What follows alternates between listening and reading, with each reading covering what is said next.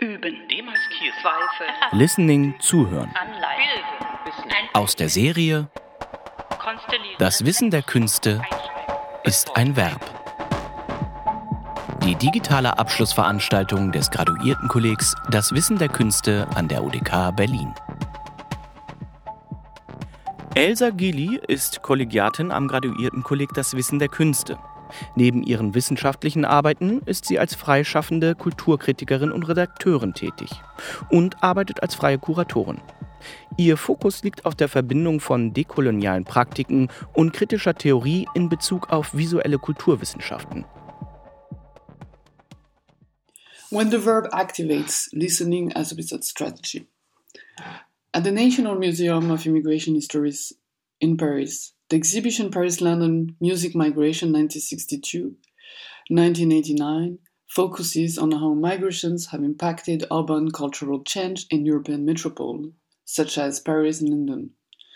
Music combines various kinds of knowledge, of language, sounds, common, and oral histories, as well as personal narratives. As a cultural practice, Music stands for memory transmission and thus remain a substantial tool of self-expression and empowerment.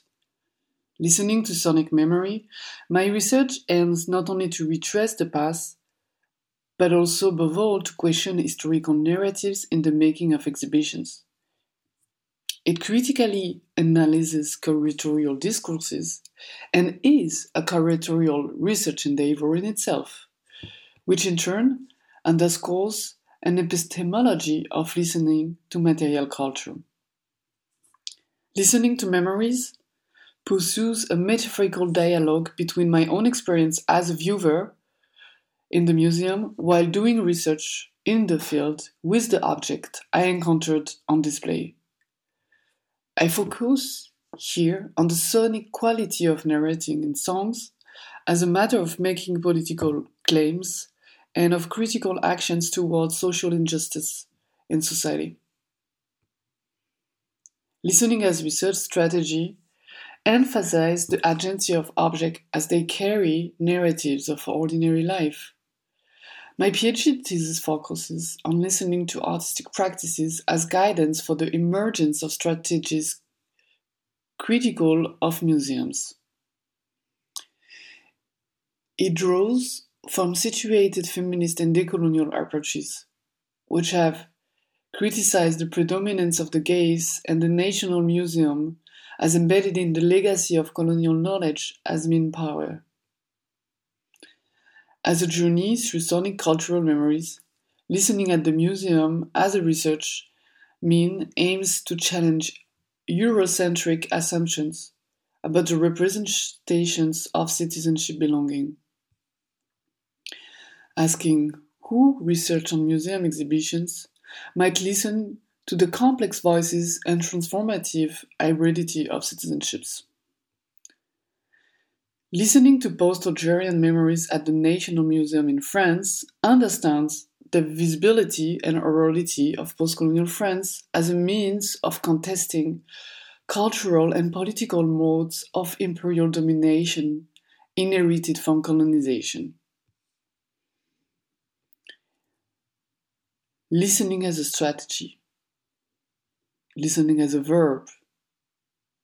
Listening to remember. Listening to resonate. Listening to fill the gap. Listening to unpack. Listening to participate. Listening to endeavor. Listening to write. Listening to read. Listening to represent. Listening to witness. Listening to change. Listening to resist.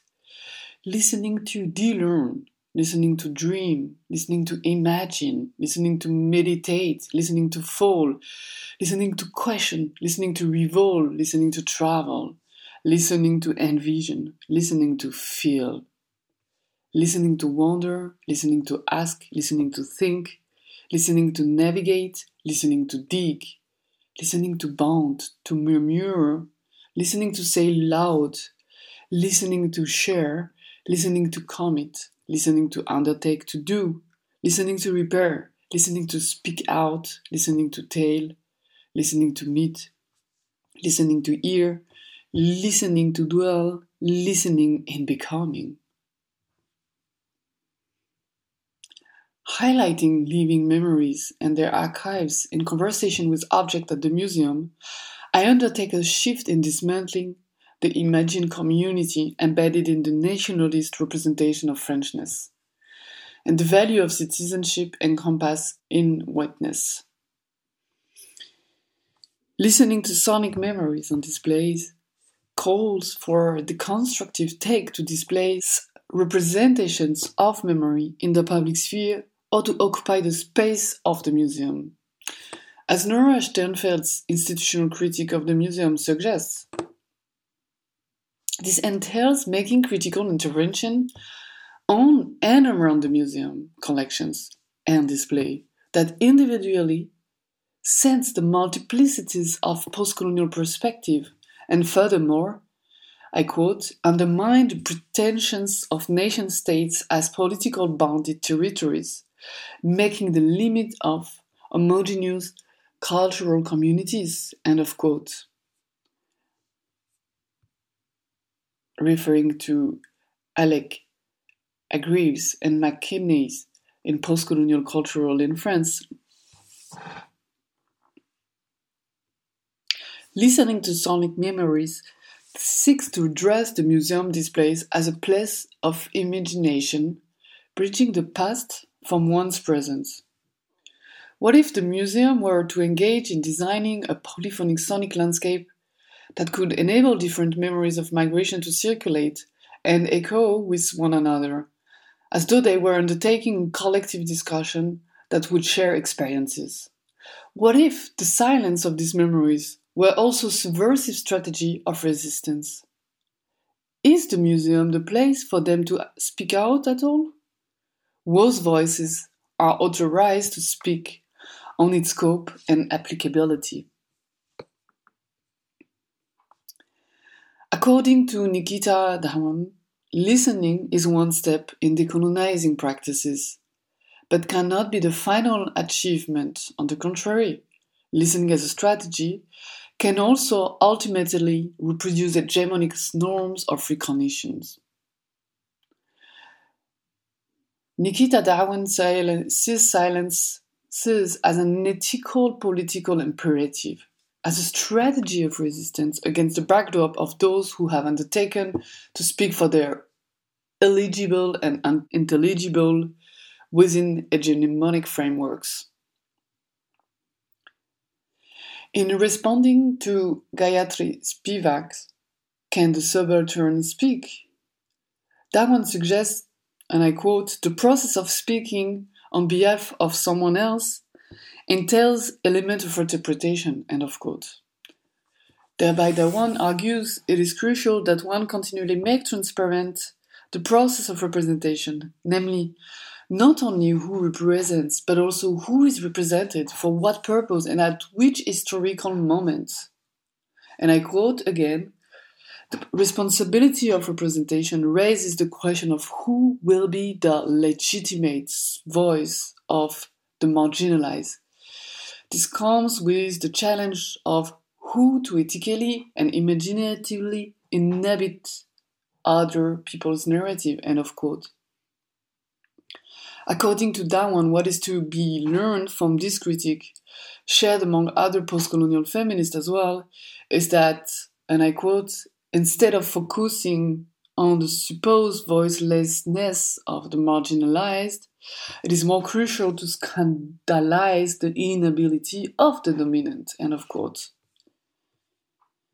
The elaboration of a process of thinking the exhibition together with artistic practices that guide the memory work by listening to post-colonial sonic memories make it possible to retrace cultural history and the history of knowledge.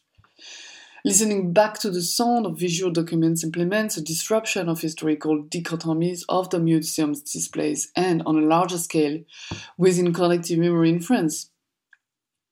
Music of post-colonial migration struggles carries social memories, linking the present to its past and imagining a future that disrupts social order as well as process of marginalization based on ethnicity, religion, or gender bias, as well as class.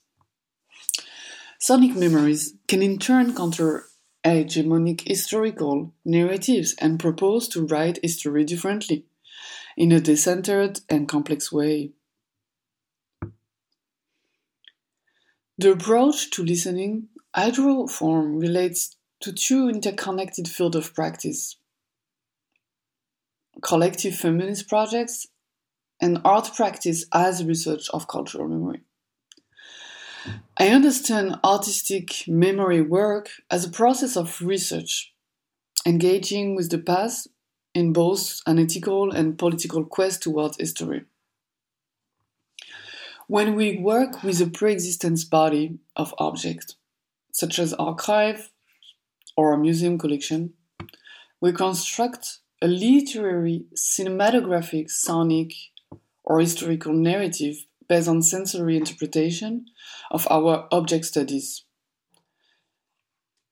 By focusing on the sensing and affects encountered while working with data collection, the practice of listening in research renews methods of quotation and paraphrasing, cutting and editing to produce a frame of enunciation that allows the object of research to constitute itself as a subject or the agency of the object.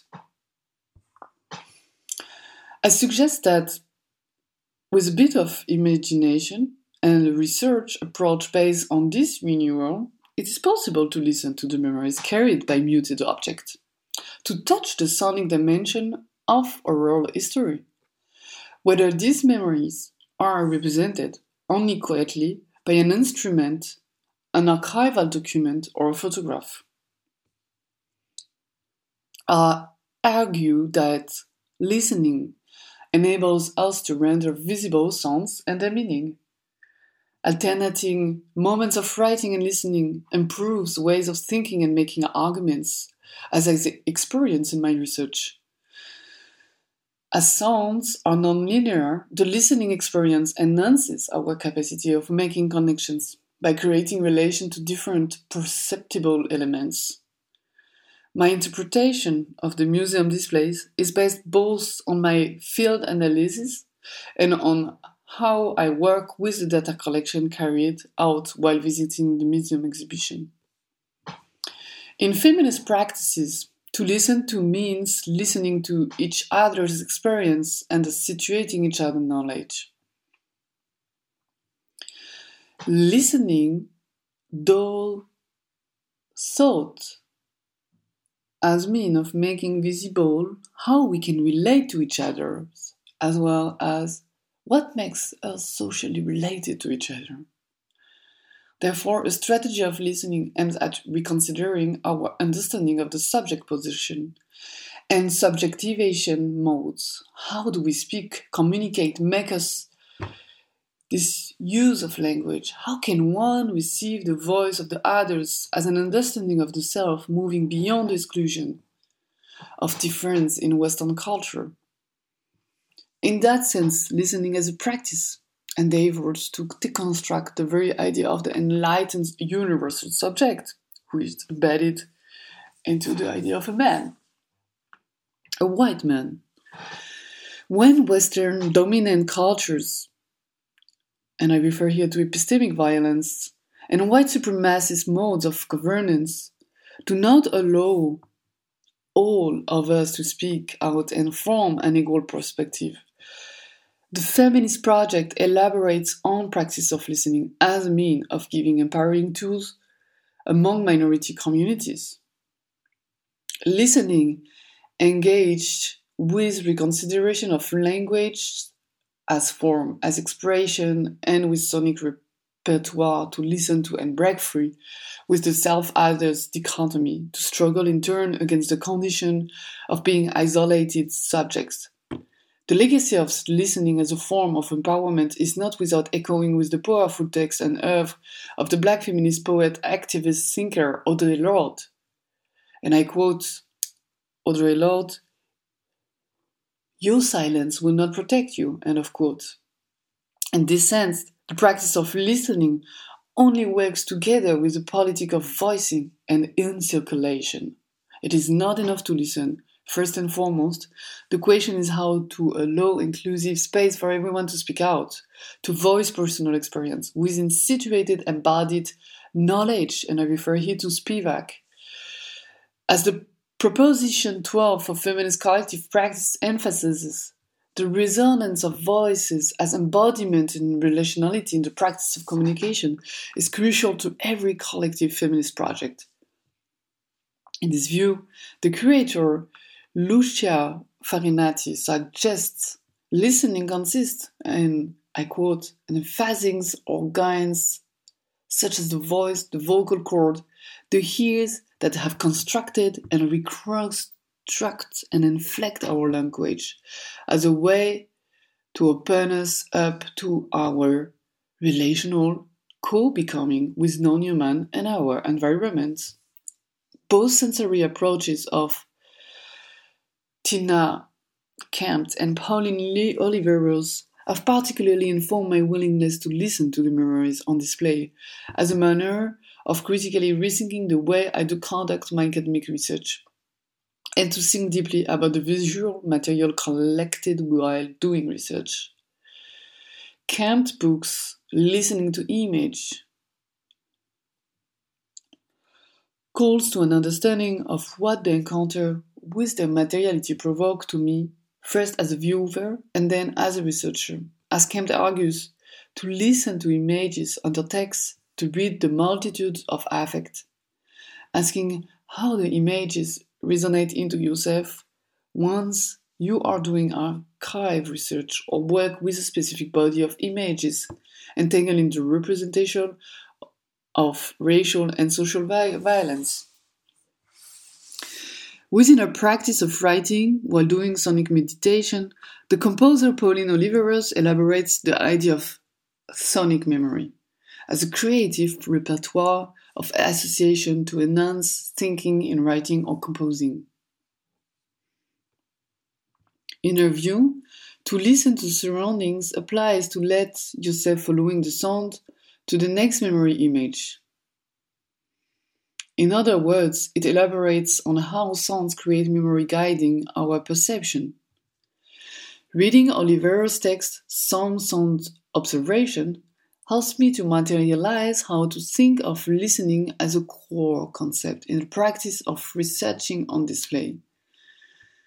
Pauline Oliveros teaches on the possibility to enhance writing from listening practice as a way to pursue analysis and collecting data, dialogue, soundscapes, recordings, interview, those kind of data. This is to say, to develop thinking that focuses on listening as a way of knowing, constituting one's observation on one's environment. Writing with the ear and visualizing with the ear. Oliveros' practice gives us light not only to the studies of sounds and music, but also relates to a holistic experience of the environment through listening to sonic materiality. I read Oliveros' approach of deep listening as a strategy of perception to dwell in the practice of listening to my field research at the museum, being attentive to the multi layers of soundscapes and how that fosters associative thinking. Such practice resists categorizing the senses. The sonic research of Pauline Oliveros was also deeply inspired by indigenous practice in Americas, where this holistic experience of their environment was part of cultural heritage and still is. On the contrary, it acknowledges how interconnected they function in our practice of remembrance. The senses are interconnected in our practice of remembrance. We need all the senses. Therefore, the work of a museum to focus only on the visual is wrong per se. It excludes other senses. It excludes other way of collective remembrance other, from other cultures. It excludes the holistic environment in which our memory are performed. Thinking with Oliveros and Campt I argue that the concept of listening to memory in the context of the museum is first and foremost underlying an attitude in drawing observation and doing research, creating a dialogue with the objects and not on the objects. Listening together with the reading of various feminist projects, such as with the composer Oliveros or the scholar Camps, as well as Claudia Anzaldúa, calls for enhancing the creative process of thinking and doing research at the intersection between art, practice, and aesthetic theory. Zuhören, demaskieren, Zweifel, erfassen, dekolonisieren, anleiten, bilden, Wissen, aneignen. Das Wissen der Künste ist ein Verb.